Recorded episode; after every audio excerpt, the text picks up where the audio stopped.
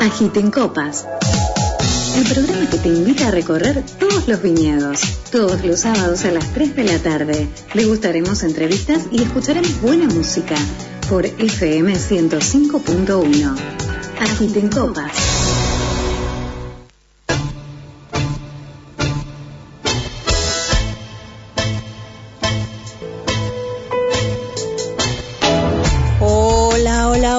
Agitadores de copas.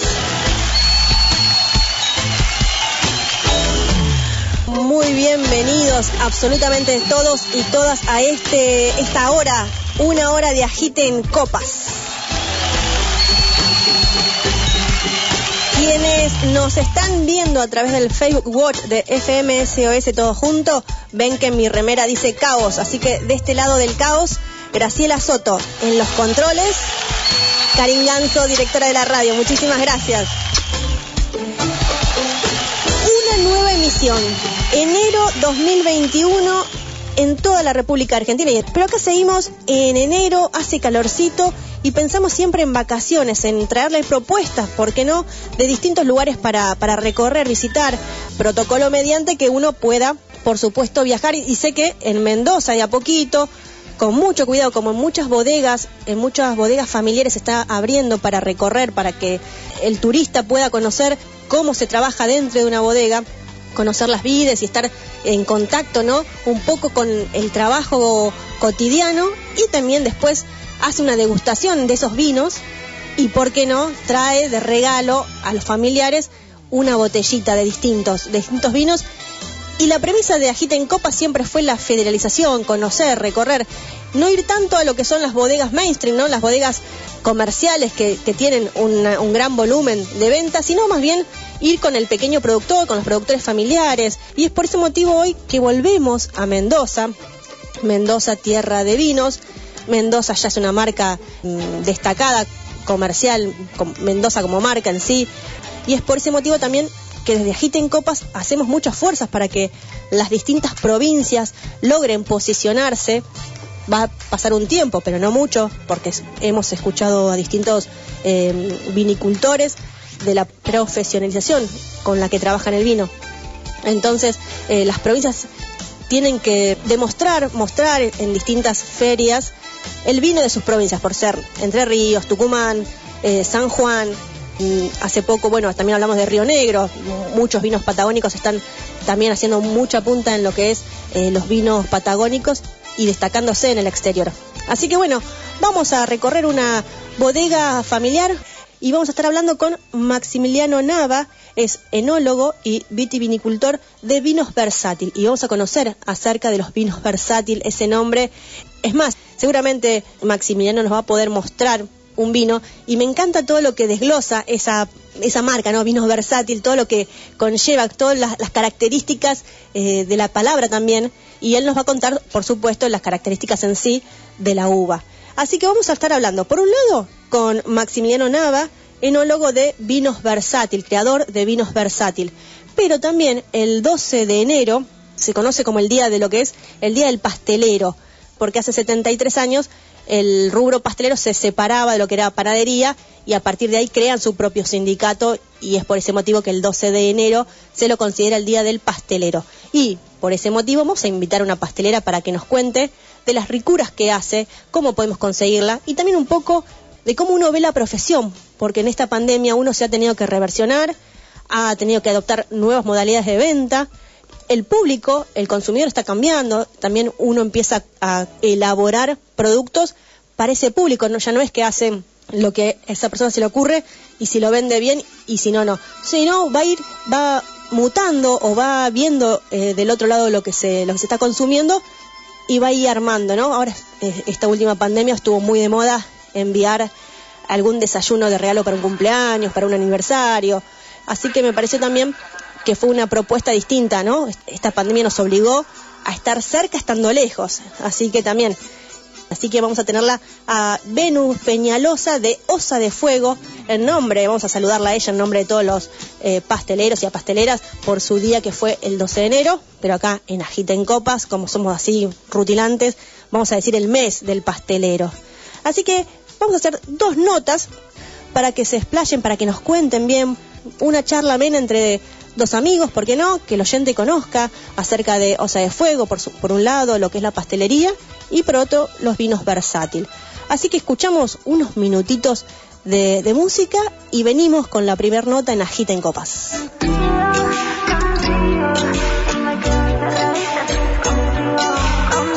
Agita en Copas.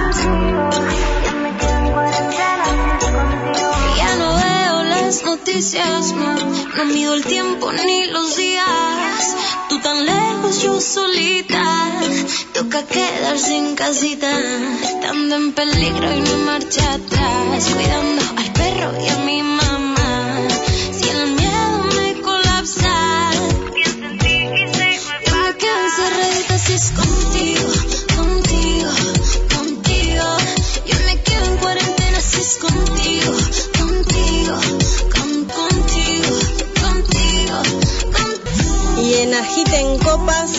Dana Paola decía, yo me quedo en cuarentena si es contigo, si es con Agita en Copas. Entonces, si nos estás mirando es a través del Facebook Watch de FMSOS todo junto.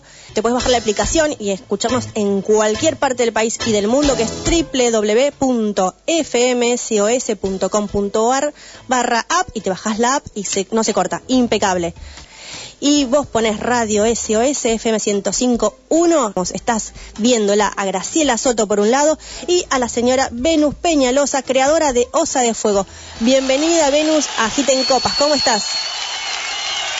Hola, muy bien, buenas tardes, muchas gracias. Gracias por invitarme. Muchísimas gracias a vos por tu tiempo. Venus, el pasado 12 de enero fue el Día del Pastelero, así que en nombre de todos los pasteleros te damos eh, un saludo cordial y contale a la audiencia de qué trata Osa de Fuego. Bueno, Osa de Fuego nace en un contexto poco convencional que es en medio de la pandemia y nació justo al día de mi cumpleaños, eh, el 12 de mayo. Mira, Eh, es como la expresión que tenía desde hace mucho tiempo de hacer pastelería, de expresar el amor y el cariño que yo siento por este por esta profesión tan maravillosa, eh, hacerla en postre. y con eso transmitir el cariño que le pongo a cada una de mis creaciones. bien, o sea que tenés una tonada particular. ¿De dónde sos? De Venezuela. ¿Y ya venías con de Venezuela con esa con esta profesión o la gestaste acá en Argentina? No, en realidad siempre tuve la vena pastelera, por decirlo así. Eh, como a los 14 años, mi mamá y yo tuvimos un emprendimiento eh, y vendíamos tortas.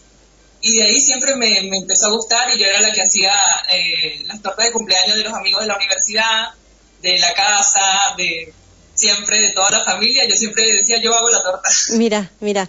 Y en este último tiempo, en estos últimos, yo te diría, no sé, por ponerle un número. Un- cinco años, ya no es la torta común, el bizcochuelo, ya el, el sabor, ya no es solamente el bizcochuelo de dulce de leche, acá en Argentina, o rellena de alguna fruta, sino que el público cambió, digo, cambió el paladar, estamos mucho más exquisitos porque realmente se ha profesionalizado y, cualquier emprendimiento familiar no tiene nada que envidiarle con una confitería de primera marca, por así decirlo. Claro. Y esta, lo que tiene también es que es muy artesanal todo.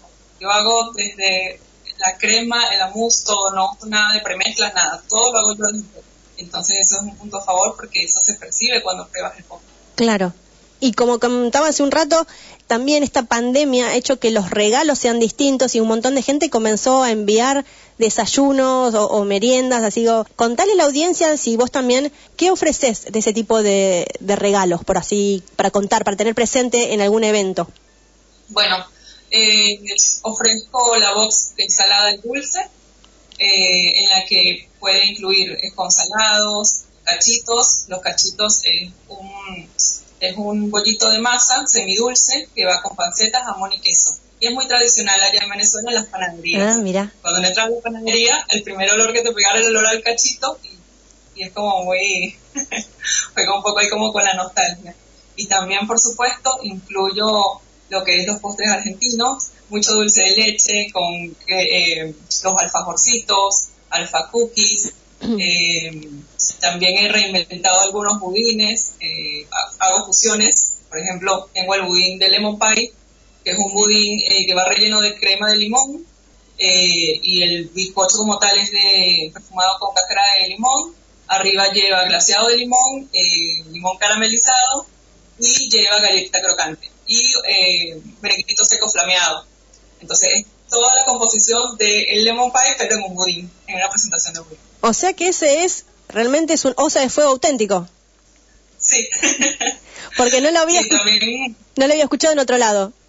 Sí, también nos hemos atrevido, y digo nos hemos atrevido porque en este proyecto no estoy yo sola, está mi esposo, Fernando, él es como mi eh, director creativo, por decirlo así, me ayuda mucho con las redes, con los sabores, con los gustos, este, y han surgido muy buenas ideas. Por ejemplo, el Día del Padre lanzamos un budín salado que se llama budín de picada.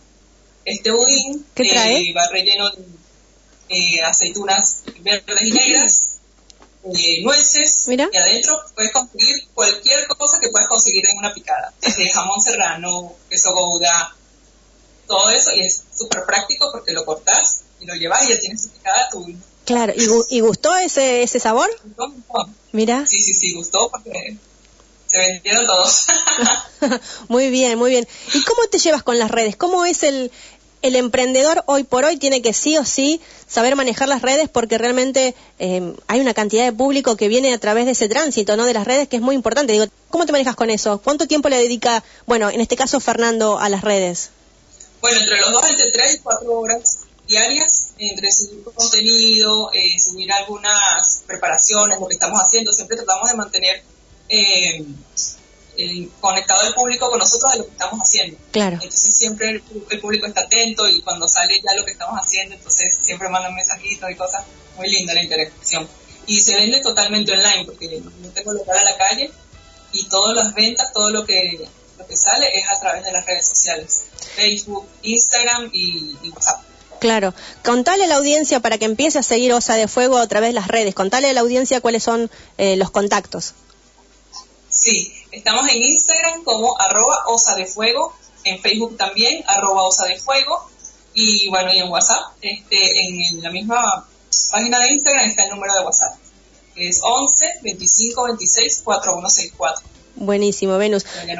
Estoy viendo en la página de, Facebook una torta de chocolate que es, pero mortal, mortal. Eh, quería preguntarte también esto de cómo adaptaste los sabores eh, argentinos, ¿no? O sea, porque eh, somos dulceros, nos gusta mucho lo dulce. Yo he trabajado con, con gente de Taiwán y que para ellos era todo empalagoso pero a nosotros nos encanta el dulce de leche, somos de chocolate, de los brownies. ¿Cómo fue eso? O sea, vos tenés hoy por hoy una, una estadística, decís, bueno, sí, lo que más se vende son lo que tenga dulce de leche. Mira, 50 y 50.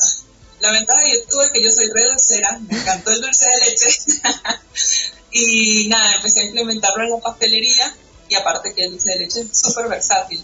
Y también trabajo con otras cosas más frescas, como maracuyá, como limón, frutilla, eh, duraznos, ese tipo de... Porque ahora para el verano vienen bárbaras las muchas. Claro, no sé si, si sos amante, te gusta el vino, pero estabas mencionando este lemon pie, digo que bien maridado se vendría con un, un, vino fresco, que hoy por hoy hay una gran variedad de vinos frutales frescos que son ideales para una tarde, o sea, ya no, no un vino de noche, sino bien como para pasar una tarde, capaz que en vez de tomar un té un vino con un hielito, una rodaja de este budín de lemon pie y es un maridaje especial. Tal cual. de maravilla. sí. Contale un poco más a la audiencia cómo surge esta propuesta de Osa de Fuego. O sea, esto de la pastelería y cuando llegaste a Argentina ya dijiste, bueno, ya está, me lanzo con esto, con este emprendimiento o anteriormente estabas trabajando de otra cosa. Mira, yo empecé a trabajar acá en Argentina en una pastelería, pero yo estaba a nivel de las ventas. Yo estaba en el mostrador y vendía facturas, tortas.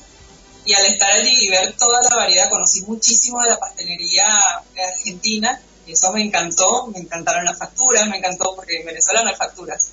Entonces para mí fue un mundo nuevo y me encantó. Y yo desde Venezuela venía con la idea de estudiar pastelería. Entonces gracias a ese trabajo este, estaba afiliada al sindicato y pude empezar a la escuela. Entonces ahí fue cuando arranqué a estudiar la, carrera. y, este, y lo del emprendimiento, bueno, con el contexto de la pandemia, este, las cosas se pusieron muy rudas en mi trabajo, renuncié y decidí apostar por mi, por mi sueño, por Bien. mi potencial y, y arranqué como Osa de Fuego. Qué bueno. Y como estás diciendo, está el emprendimiento ya está encaminado, ya Osa de Fuego es conocido, aparte, si no me equivoco, estás en la zona de lo que es zona norte de, la ciudad de Buenos Aires, entonces ya es como que estás armando un círculo de público también, de consumidores. Sí, sí, estoy en el barrio de Núñez y el 70% de mis clientes son del barrio. Entonces está buenísimo porque yo misma le puedo hacer los, los envíos. Si es muy lejos o hace mucho calor, se lo puedo enviar por un- eh, una aplicación de estas de, de delivery que están buenísimas. Porque también me ayuda un montón, porque a veces estoy hasta las manos, no puedo hacer el envío, entonces Claro. mando para aquí. En Instagram vi que también tuviste en su momento lo que fueron los panes dulces, o sea, también eso tuvo una salida importante. Sí, para mí los pan dulces fue un tremendo desafío porque en mi vida había hecho un pan dulce. Mira, Y mira, este, investigué mucho, estudié mucho, molesté mucho a mis profesores escribiéndole, preguntándole, hasta que por fin salió. Eh, hice de chocolate, relleno con chocolate, perfumado con naranja, los de Stolen, que acá ah, mostrar por favor, sí, sí, sí, por supuesto. el, el Stolen, esto es fruto seco, perfumado con naranja y, y con limón. Está acá. Y tengo, bueno, un budín de banana, chocolate y nueces. Mira, alguno de esos podemos sortear en Agita en Copas, ¿no es cierto? Claro, por supuesto, los dos si querés. Podemos hacer un sorteo junto a Agita en Copas. ¿Y cómo fue esta experiencia? Porque vos recién dijiste que eh, molestaste mucho a tus profesores, o sea, te has profesionalizado, o sea, porque es verdad, a veces uno con esto de, con esta ansiedad de querer salir eh, del paso, uno improvisa, pero lo tuyo no es improvisado. No, no, para nada. Yo antes de que salga un producto a la calle, primero tiene que estar testeado por mi foto y por mí, eh, que esté en perfectas condiciones, ahí se sale a la calle. Porque la idea es llegar, eh, ya que la gente va a hacer una inversión, sea algo rico, que disfruten y además que, le estoy vendiendo un producto que es hecho con mucho cariño, no puede estar feo, tiene que estar perfecto. Y porque aparte sabes que la persona que una que si gustó va a seguir comprando y el boca en boca, ¿no? Eh, la difusión entre personas es lo más importante. Tal cual. Sí, y eso es lo que me ha ayudado un montón, el boca en boca. Es increíble. Buenísimo, buenísimo. Repetí nuevamente eh, el Instagram, que hoy por hoy es lo que más es, la gente utiliza, o sea, el, el público millennial, que es lo que más utiliza. De hecho, preguntan antes que el teléfono, dame el Instagram, te dicen. claro, es arroba osa de fuego. ¿Le querés contar a la audiencia por qué Osa de Fuego? Bueno, Osa de Fuego nace, el nombre nace en una noche en que mi novio, mi esposo y yo estábamos cocinando y entonces él siempre cuando me ve así muy a full me dice, estás on fire. Y él cariñosamente me dice, Osa, estás on fire, Osa, me dice. Y yo, sí, estoy de fuego. Y ahí los dos como que, ok, Osa de Fuego. y ahí surge el nombre. Muy bien, muy bien, Venus. ¿Tenés familiares eh, aún en Venezuela? sí, tengo a mi mamá. ¿Y, y ella, y ella sigue tu- tus avances eh, laborales y profesionales? De hecho, me está viendo ahora. Qué grande, estamos saliendo en Venezuela por FM SOS ahí.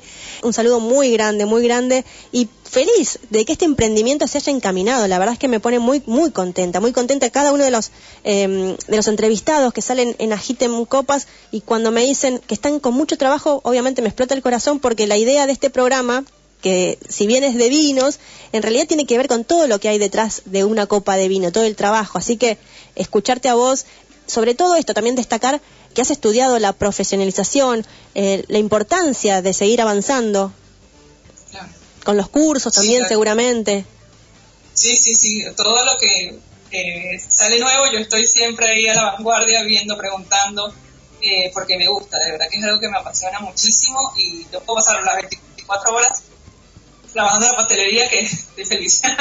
Y contame así el precio del budín, como para que la audiencia sepa que no es un precio que es tal vez exorbitante, como para que sepa que cuando eh, van a contactarse con Osa de Fuego, un budín, ¿cuánto sale ese budín que nos mostraste el de banana? este banana, chocolate y nueces sale en 350. Espectacular, 350 pesos. espectacular. Y Muy el bien. Stolen tiene frutos secos, no tiene nada de fruta brillantada, riquísimo, está en 500. Ah, bueno, bien, porque es que ya es un regalo de por sí, por todo lo que tiene.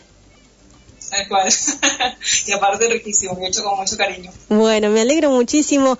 La verdad, el espacio es tuyo si querés comentarle, si querés contarle a la audiencia algún alguna propuesta que tengas dentro de Instagram. Yo no sé, ahora, bueno, obviamente eh, recién en abril son las fechas de las Pascuas y que ahí están las roscas de Pascua y todo esto, pero no sé si ahora tenés alguna propuesta, algo que vos digas, mira, lo nuevo que se viene para Osa de Fuego, contale a la audiencia, así como ya te dejo el aire para que vos me cuentes. Bueno, genial. Eh, bueno, ahora eh, viene el Día de los Enamorados. Ah, ¿verdad?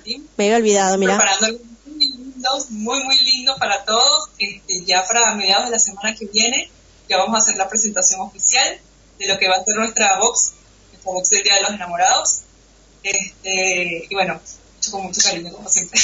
Buenísimo, entonces ya tenemos un anticipo que empiecen a seguir en las redes a Osa de Fuego, que empiecen a seguir en las redes porque para el Día de los Enamorados más o menos. fin de semana Por ahí, así que ya pueden empezar a seguirlo. Si, si la chica o el chico metió la pata y quiere resarcirse, bueno, qué mejor que llamar, mandar un WhatsApp a Osa de Fuego y dice, prepárame ese box, pero doble tengo que llevarle. Así que tener en cuenta. Sí, voy a hacer los dos mixtos, dulce y salado, o uno dulce y uno todo salado, porque hay gente que no le gusta por ahí el dulce, entonces también tengo la opción salada. Claro. Y en esta estadística, ya una de las últimas preguntas que te hago, ¿qué va ganando siempre? Lo dulce, ¿verdad? Sí, siempre lo dulce.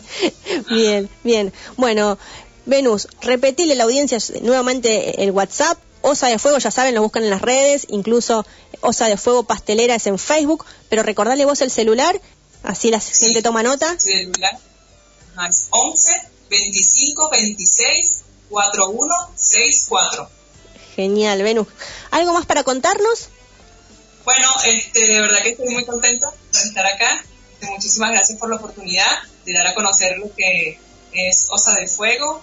Y bueno, un abrazo grande. Te mando un abrazo grande para vos, Venus. Abrazo enorme para, para Fernando, ahí tu socio, tu socio eh, sentimental y laboral. Y muchísimas gracias por pasar por Agita en Copas. Muchas gracias. Te mando un abrazo grande. Chao. Teníamos en línea a Venus Peñalosa. Ella es Osa de Fuego, la pueden buscar en absolutamente todas las redes sociales. Ya nos mencionó el Instagram Osa de Fuego, Osa de Fuego Pastelera en Facebook. Mencionó su teléfono, el WhatsApp para que le hagas consultas. Osa de Fuego Pastelería ideal está en la zona de Núñez, zona norte. Pueden empezar a WhatsAppear, mandar mensajes. Tienen cosas muy buenas. Pueden ingresar y ver las fotos y no quedarse solamente con las fotos, sino probar precios accesibles. Escuchamos un poco de música y venimos con una segunda nota en Agita en Copas.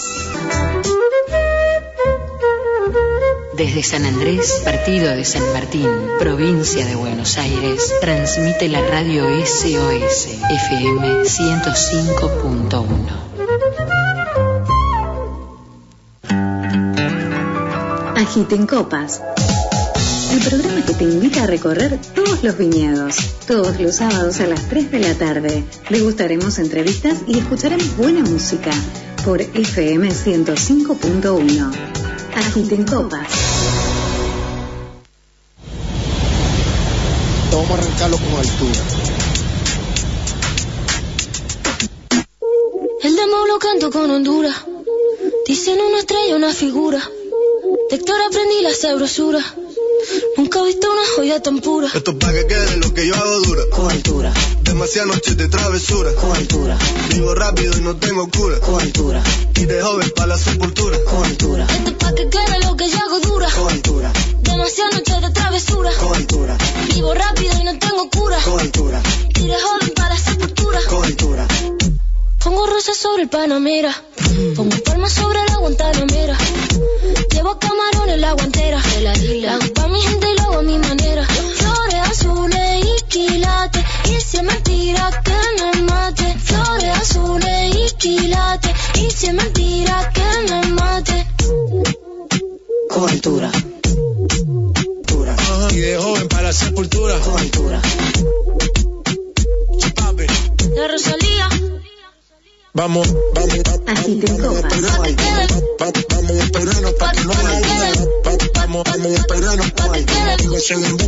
Y en Agiten Copas, hace un instante estuvo Venus Peñalosa, había muchas personas desde Venezuela también mirándola, Hazel Gutiérrez dice, Osa es lo máximo, sus tortas son exquisitas, así que Osa de Fuego, la pueden seguir en Instagram, muchos seguidores. Y una de las cosas que dijo Venus Peñalosa, pastelera de, Osa de Fuego, por supuesto, dijo, el dulce de leche es versátil. Y yo dije, mira, justamente en estos momentos vamos a tener en línea a Maximiliano Nava, enólogo y vitivinicultor, creador de vinos versátil. Maximiliano, Graciela Soto te da la bienvenida en Agita en Copas. ¿Cómo estás?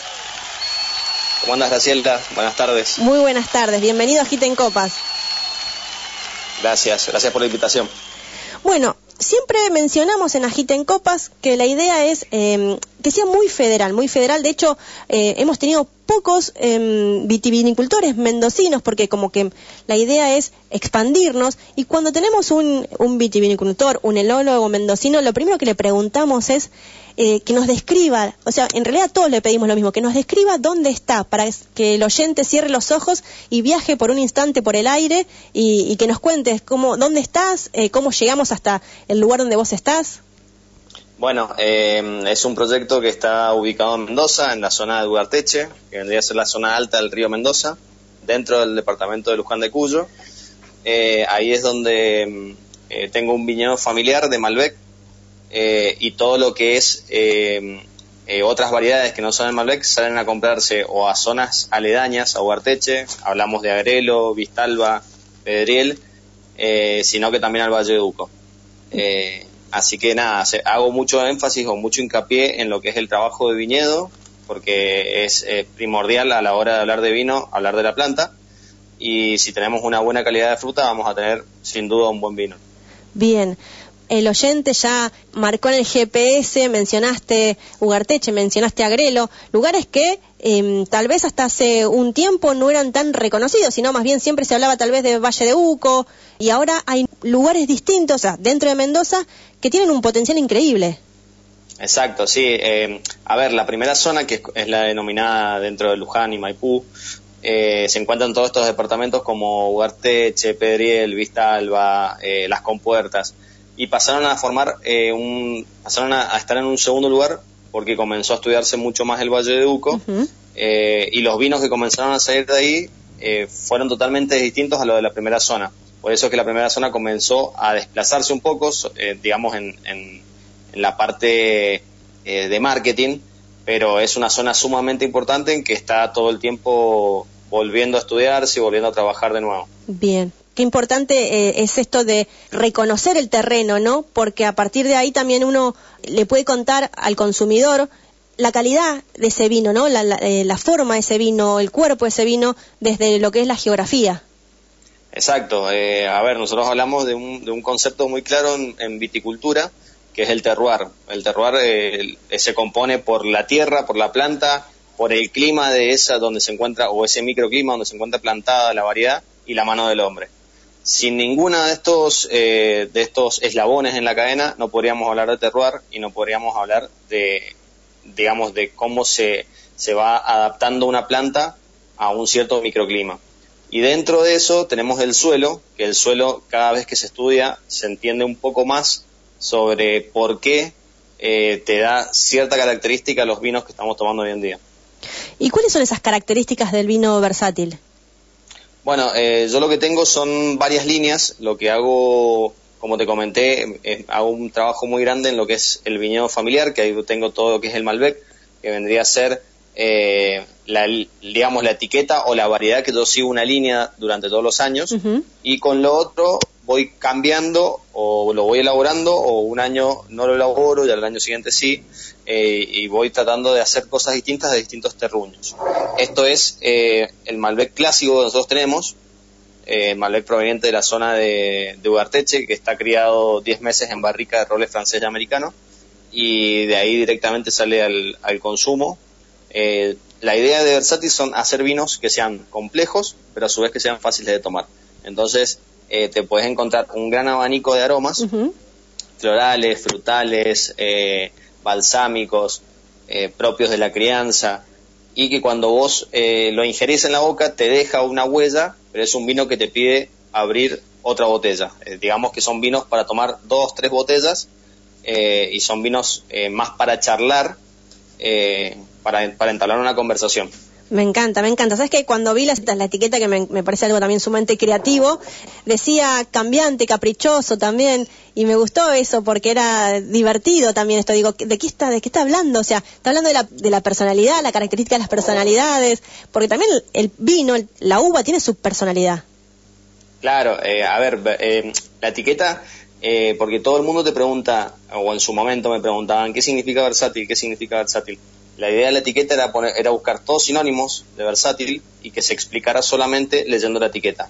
Entonces vos te encontrás con antojadizo, veleidoso, tornadizo, son todos sinónimos de la misma palabra que quieren decir que es un, eh, es un vino, eh, a ver, el, el término versátil yo lo busqué por el hecho de hacerle, primero que nada, honor a la bebida, porque no se queda nunca quieta, desde que Claro. la cosechás hasta que le terminaste la botella, va siempre cambiando. Eh, y en segundo lugar, para que se adapte a una amplia gama de consumidores, desde los que están comenzando a tomar vino hasta los más xenófilos. Entonces, digamos que tiene una entrada por esos dos perfiles y la etiqueta se explica con todos estos sinónimos. Bien, me mostraste recién ahí un blend. Esto es un blend. Perfecto. Este es, el, este es un blend que vamos a hacer una cata en vivo mañana, lo vamos a probar. Eh, Correcto, le decimos a la audiencia, a todos los oyentes, que mañana aquellas personas que estén tanto en la Ciudad de Buenos Aires, como ahí también sé que eh, tiene mm, Win Lover, ¿no? Los amantes del vino, como quien dice, de, de Vicente López, mucha gente en Mar del Plata, la va a, mm, a guiar, por así también decirlo. Estefanía Rodríguez Sommelier, también la pueden buscar en Instagram. Ella es la encargada de, junto contigo, mañana brindar un, un Zoom y conocer y probar lo que es el vino versátil. Perfecto, sí, vamos a probar esto que es un blend de tres variedades, Malbec, Cabernet Franc, Petit Verdot, Malbec de mi finca de y el Cabernet Franc y el Petit Verdot del Valle de Uco. Bien. En cuanto a lo comercial, así te corro un poco el terreno comercial, ¿también te encargas vos? ¿Vos, vos sos el eh, community manager, el que hace todo, digamos, de, lo- de los vinos? El esclavo, el esclavo en, en el buen sentido de la palabra. Sí, ha- hago todo lo que es la parte eh, vitícola, la parte de viticultura, lo que es el trabajo en finca, que hay muchos labores que trato de eh, sacármelos de encima y, y terciarizarlos. Hago todo lo que es la elaboración de vinos, ya que soy enólogo, y después salgo a golpear puertas y a generar contenido y a, a buscar clientes que se sientan captados por la idea o la historia que hay detrás de Versátil. ¿Y hace cuánto que arrancó Versátil? O sea, ¿qué camino recorrido lleva? Mira, arrancó de manera informal como un proyecto. Nosotros antes le vendíamos la uva a una de las bodegas más grandes que hay acá en Mendoza. Eh, surgió la idea, yo estaba comenzando a estudiar enología, surgió la idea de ver qué daba lo que cuidábamos durante un año. eh, y surgió la idea, bueno, de elaborarlo, hacer una, una microvinificación que fueron 300 botellas en el 2013 Mira, salió como man- de manera informal, el 60% se regaló, el 40% se vendió y sin, sin quererlo o sin saberlo surgió como una estrategia de venta, ya que ese 60% de que se regaló una botella, al próximo año volvió a buscarlo y en el 2014 ya se formalizó la idea de versátil del nombre de, eh, de vino de garage, porque arrancó en el garage de mi casa. Eh, hoy en día no estoy más en el garage porque me colapsó la, la capacidad claro. Así que tuve, tuve que salir a alquilar espacio y bueno, estoy el- elaborando en una bodega de chacras de Corea. Bien. Y con la parte enoturística, te quería preguntar, ¿hay forma de, de recorrerla? Sí, sí, sin duda, sin duda. El que quiera me puede contactar eh, no solo por, eh, por Instagram, Facebook o mi propio WhatsApp eh, y se puede ir a visitar el viñedo, sino que es la parte más atractiva, que es la, es el- la parte linda, que es probar vino. Que lo que yo hago es eh, a todo el cliente que me va a visitar a la bodega es probar vino directamente de barrica. Claro, claro, sí, sí, que tiene otro plus, obviamente. eh, y ahí es, Otro ese es el, plus, el claro. motivo de decir, bueno, sí, obviamente me llevo una caja porque después eh, eh, tengo que regalar, tengo que regalar. Un poco más acerca de preguntarte cuánto cuesta desmitificar esto de bodega familiar. Eh, a la venta, ¿no? Digo, porque a veces uno dice, ah, no, pero una bodega familiar es algo chiquito, no está bien cuidado, o piensan otra cosa. Decirle, mira, mi vino es tiene las mismas características que un vino industrializado, lo que no tienes es el volumen en cuanto a, no, no lo vas a encontrar en un supermercado. Bueno, la idea primero que nada es cambiarle la cabeza al consumidor, sacarlo de ese encierro que a veces no solo con el vino, sino con todo. Eh, y mostrar que en las que a ver que, que con falta de tecnología se pueden hacer grandes productos eh, y con el conocimiento se pueden hacer grandes productos.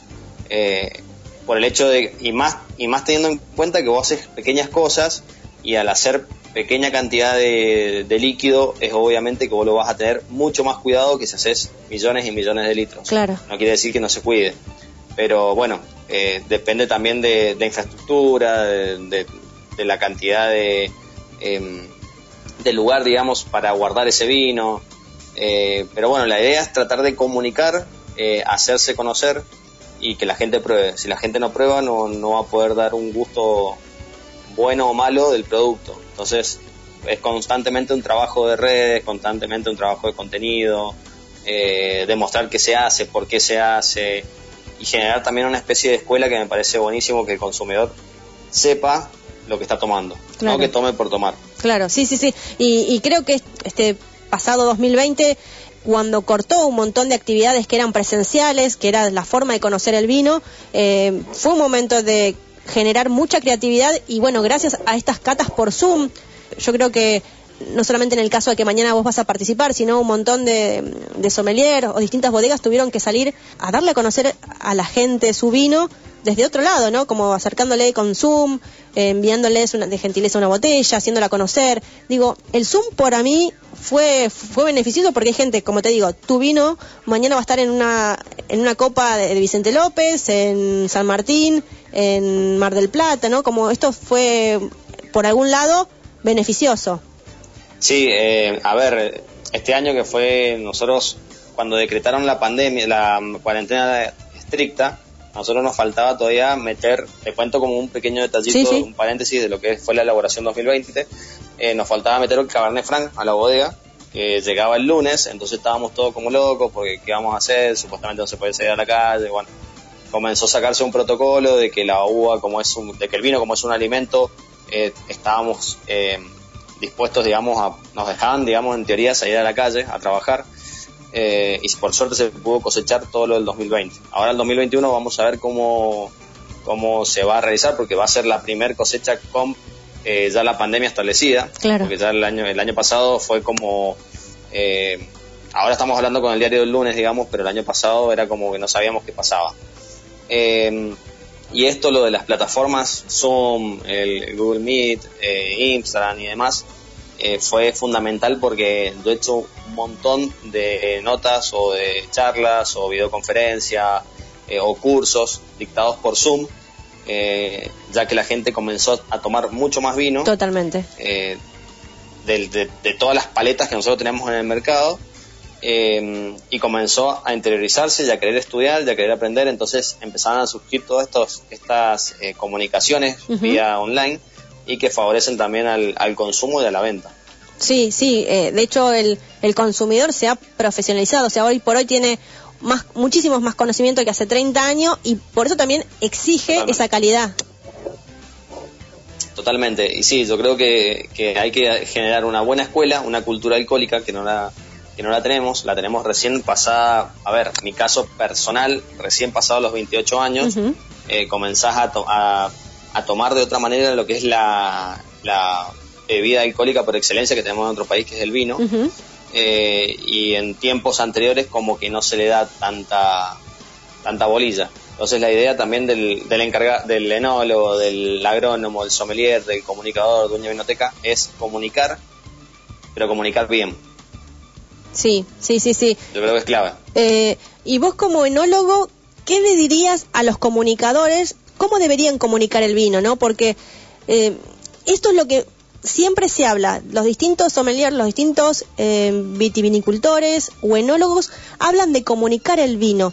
¿Qué ha pasado que el vino perdió predominancia que tenía en la mesa de los argentinos? ¿Qué crees que pasó y cómo deberíamos los comunicadores posicionar el vino para que el oyente, digo, este programa no es un programa, si bien es de vitivinicultura, está apuntado a lo que es lo familiar. Yo conozco un montón de gente que, me lo, que lo escucha porque lo que vos contaste al principio, dónde está ubicado, le encanta ese recorrido turístico, ¿no? Y después el vino. Pero ¿cómo crees que nosotros los comunicadores deberíamos encarar lo- los proyectos vitivinícolas nuevas para comentarles y para eh, generar un, una- un interés en el oyente? primero que nada, el, el cambio rotundo tiene que empezar por la bodega. Por la bodega, por el enólogo, y que son los que, los que están empapados, digamos, en la elaboración o en el concepto técnico, en lo tecnológico. Y eso, después trasladarlo a, a los distintos eslabones de la cadena para que les llegue el producto al consumidor. La idea, a ver, a mi entender, es quitarle un poco el tecnicismo Claro. al- a la bebida porque hay veces que, por ejemplo, si nos ponemos a hablar de fermentaciones, de ácidos, de acetaldehídos, la gente eh, que no ha estudiado química eh, no va a entender nada, se va a aburrir y va a decir, mira, yo esto la copa no le encuentro, prefiero tomarme una cerveza que es Claro. mucho más grata, digamos, a la hora de tomar y, y listo. Y deja de consumir vino porque no encuentra lo que vos le estás tratando de decir. Totalmente. Yo en la, en la contraetiqueta, el otro día un cliente me mandó un mensaje y me dice, Maxi, ¿por qué no, le, no, no escribís un poco más en la contraetiqueta? ¿Por qué no hablas un poco más sobre el proceso? sobre- Y es exactamente lo mismo que te estoy comentando. El tecnicismo aburre y trato directamente de ir un poco más al foco. Si te interesa, lo hablamos por privado y te cuento un poco más de la elaboración del vino. Pero mm, la idea es esa, tratar de que el consumidor tome vino, si lo quiere tomar con soda, que lo tome con soda, si lo quiere tomar con hielo, que lo tome con hielo. Pero la idea es no juzgar, eh, no juzgar mal y que, y nada, que es una bebida que es de todos. No, no, no distingue clases sociales, por más que hay precios exorbitantes en el mercado. Eh, pero bueno, yo creo que hay vinos también de muy buena calidad a muy bajo precio. Entonces eso te lleva a que puede estar en la mesa de todos. Bueno, la verdad, Maxi, te agradezco lo que contás porque de- realmente yo me nutro de lo que cuentan, porque mi intención es que vuelva el vino a ser lo que fue en la década de los 80, ¿no? Que era el vino y que incluso, eh, como vos recién acabas de decir, yo tengo el recuerdo de un domingo, mi papá tomaba su vino, yo tomaba vino, más pero mucho más jugo, y eh, a medida que uno va creciendo va bajando el jugo y va subiendo el vino, pero la idea era eso, sea, amigarlo y que no sea algo, un tabú o algo privado, digo, algo, algo malo, sino esto de compartir en familia. Exacto, bueno, es eso, el vino es eso. Eh, Yo lo he hablado con, eh, con amigos, con mi novia, con familia, que, eh, a ver, generás eh, una conversación, generás un clima, generás, generás momentos. Y eso están a través de la botella de vino que no te pasa con otra bebida alcohólica. Claro. Porque es una botella que se disfruta, que se comparte, que pasa el tiempo, pueden pasar horas y vos te estás tomando la misma botella.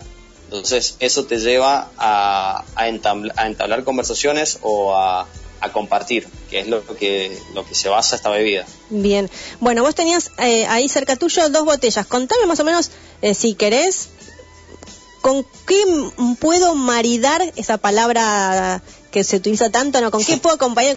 Bueno, mira, eh, primero que nada los dos, vi- los dos vinos tienen crianza en barrica, por eso eso te dice que son vinos reserva que tienen eh, un poquito más de fuerza que un vino joven.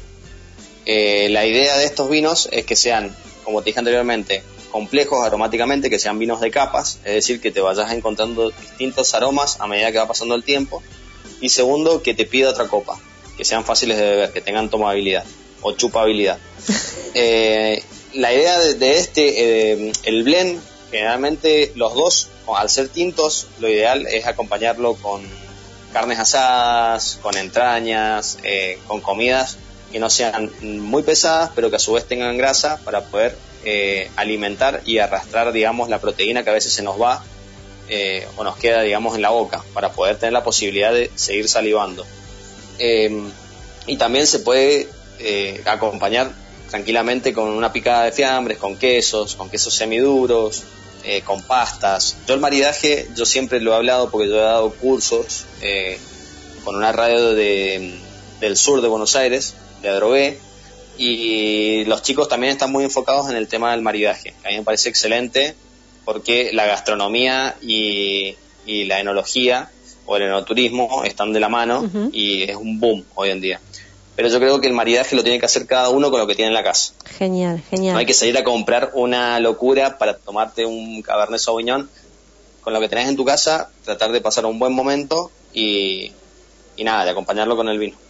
Maxi, realmente muchísimas gracias por tu tiempo, muchísimas gracias por pasar por Agite en Copas. Mañana seguramente estaré en el Zoom y la verdad es que lo que has contado sobre todo me, me llena esto de que el comunicador tiene que comunicar el vino y sacarle también ese tecnicismo, porque a veces uno por querer parecer, ¿no? tener vocabulario, la embarramos. Y la idea es que yo quiero que los oyentes salgan y se compren eh, el vino que quieran, pero sobre todo siempre hago destaco lo que son las bodegas familiares para que conozcan y, y dar a conocer el vino argentino, que la verdad es que está picando en punta en el mundo y, y orgullosa, por supuesto. bueno, no, muchas gracias a vos por, por tenerme en cuenta, por, por tomarte el tiempo de, de llamarme y de dar a conocer mi proyecto. Te mando un abrazo enorme y muchísimas gracias por pasar por Agita en Copas. Igualmente. Abrazo Nos grande. vemos. Hasta luego. Buen fin de. Igualmente, gracias. Chau. Teníamos en línea a Maximiliano Nava, enólogo y vitivinicultor de Vinos Versátil. Busquen en Instagram Vinos Versátil, vean eh, que hay unas lindas fotos de las vides y ya lo contó todo. La verdad que Maxi fue bastante claro y expeditivo en lo que dijo y el vino, el mejor vino es el que el vino que te gusta a vos y la idea es que uno lo tome de manera gradual, que sea entre amigos y siempre como decimos en Agita en Copas, si uno bebe que no maneje. Agita en Copas te deja con musiquita y ya nos vamos, nos reencontramos de- dentro de siete días. Agita en Copas ha pasado por FM 105.1 y Radio SOS siempre acompañando. Bajate la aplicación y nos escuchás de cualquier parte del mundo. Chau.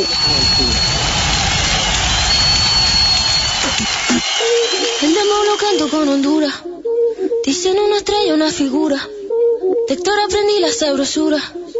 Nunca he visto una joya tan pura. Esto pa' que quede lo que yo hago dura. con altura, Demasiadas noches de travesura. con altura, Vivo rápido y no tengo cura. con altura, Y de joven para la sepultura. con altura, Esto es pa' que quede lo que yo hago dura. con altura, Demasiadas noches de travesura. con altura, Vivo rápido y no tengo cura. con altura, Y de joven para la sepultura. con altura.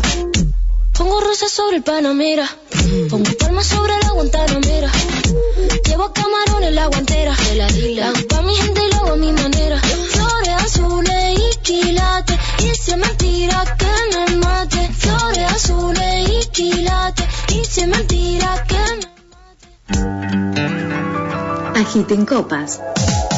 El programa que te invita a recorrer todos los viñedos. Todos los sábados a las 3 de la tarde. Degustaremos entrevistas y escucharemos buena música por FM 105.1. Agiten Copas.